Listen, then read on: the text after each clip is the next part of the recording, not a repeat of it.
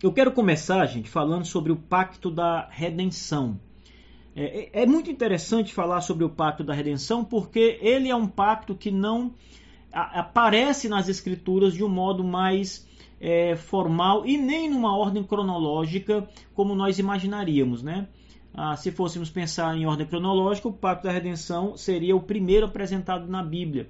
Mas o primeiro pacto que aparece na Escritura é o pacto de obras entre Deus e Adão. Mas o pacto da redenção já existia e a Escritura, no seu desenrolar, ela vai nos mostrar isso, né? É muito importante. Então, estudar essa relação, é, conhecer esses pactos e estudar relação, os conceitos e as relações desses pactos, como eles se relacionam, como eles é, dialogam um com o outro, qual a importância disso tudo na teologia pactual é muito importante.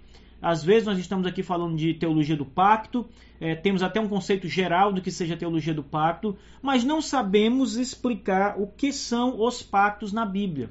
Quando se fala de pacto mosaico, você não vai saber o que é o pacto. Ah, talvez a, a, noção que você tenha venha do nome né, pacto mosaico, você vai ligar que é um pacto com Moisés. Mas isso seria o máximo de conhecimento que um leigo poderia ter acerca disso. Pacto abraâmico, a mesma coisa. Você vai saber que é um pacto com Abraão, porque o nome está dizendo, está muito explícito no nome. Mas os conceitos desse, desses pactos e as interrelações desses diversos pactos é que são importantes para nos fazer entender toda essa progressividade da revelação do pacto da graça na, nas Escrituras. Então vamos começar falando sobre o pacto da redenção, né? É, frisando que, embora ele não esteja revelado no início das Escrituras, como se esperava, por conta da cronologia, ou seja, do, por conta de ser realmente o primeiro pacto das, é, das Escrituras, não, o primeiro pacto realizado por Deus, mas não aparece numa ordem cronológica nas Escrituras, porque ele deveria aparecer, como eu disse agora há pouco, antes do pacto de obras e ele só aparece mais tarde, né? Ele é revelado ao longo das escrituras, isso é, é importante, né? E qual seria o conceito do pacto da redenção? É, é, ele é chamado pacto da redenção ou pacto eterno.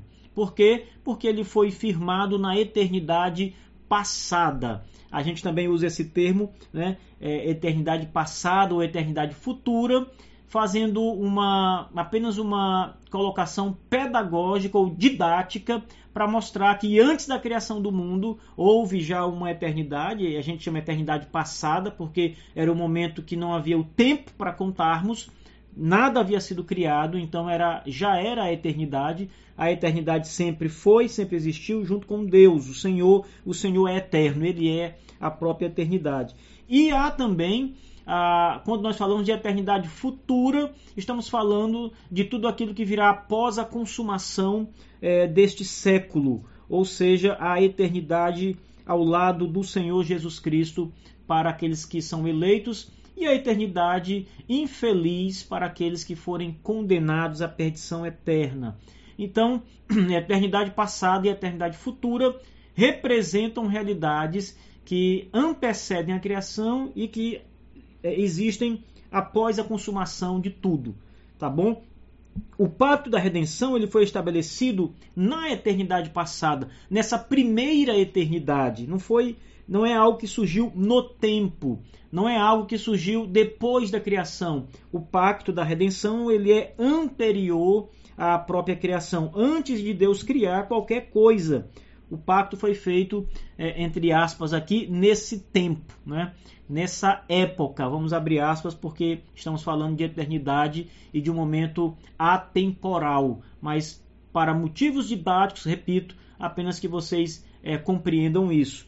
Então, antes de Deus criar qualquer coisa, Deus estabelece um pacto trinitário, ou seja, um pacto que envolve o Pai, o Filho e o Espírito Santo. O pacto da redenção é, não é um pacto apenas entre Deus o Pai e Deus o Filho, como se o Espírito não participasse.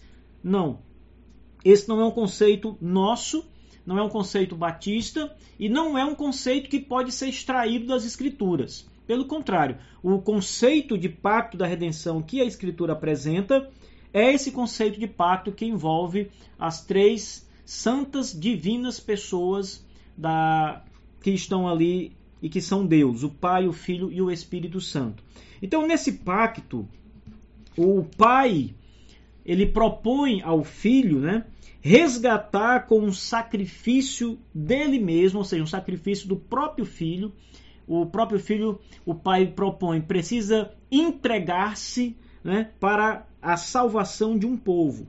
Então, com esse sacrifício, o Pai propõe que o Filho salve algumas pessoas da humanidade. Então você já percebe que há uma diferença entre o pacto da redenção e o pacto de obras com Adão.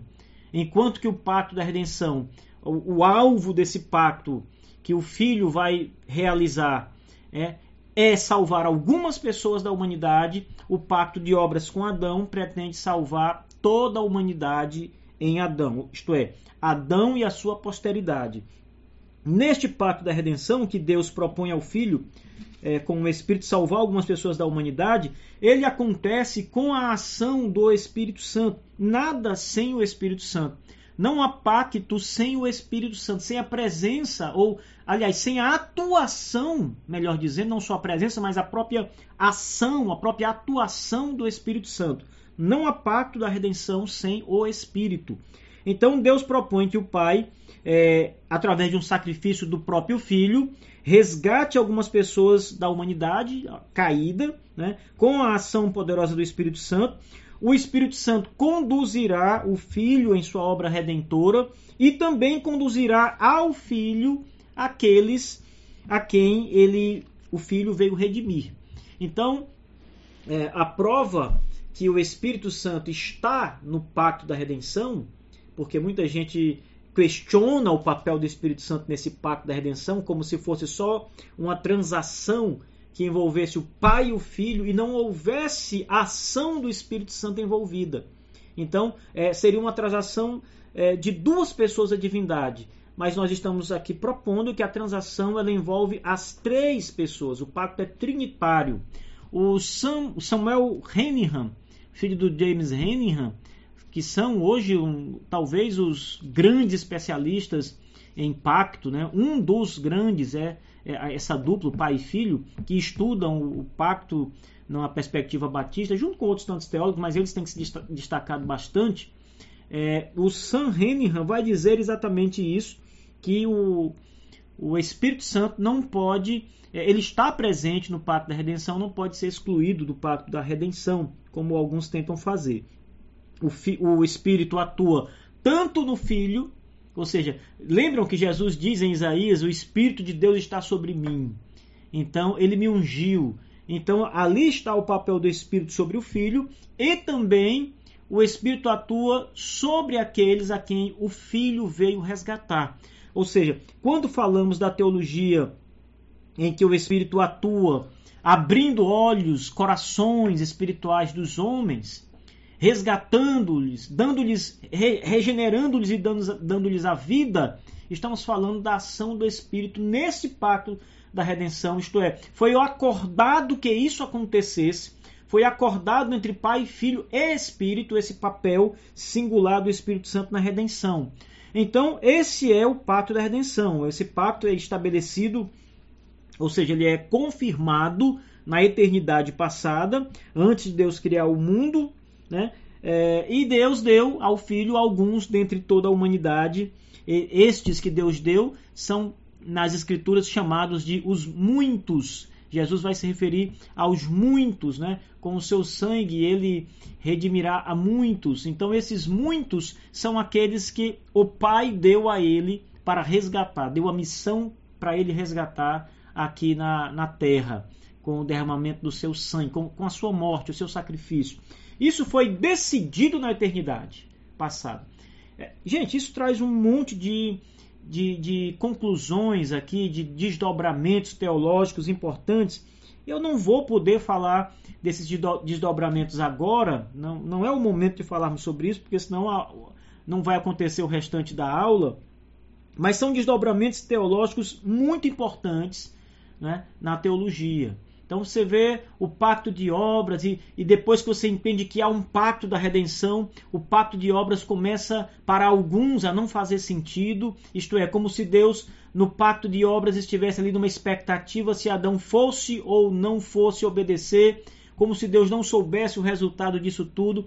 Mas quando você entende que há um pacto da redenção, onde Deus estabelece o Filho com o poder do Espírito para salvar alguns da humanidade, e esse pacto está ali realizado na, na, na, eternidade passada, você vai entender que quando tudo começa ali no Éden, já há um plano de Deus determinado para a salvação. Antes que Adão caísse no seu pecado, antes mesmo que ele negasse ali a obediência ao seu Criador, já havia um plano de Deus para redimir parte da humanidade que cairia junto com Adão.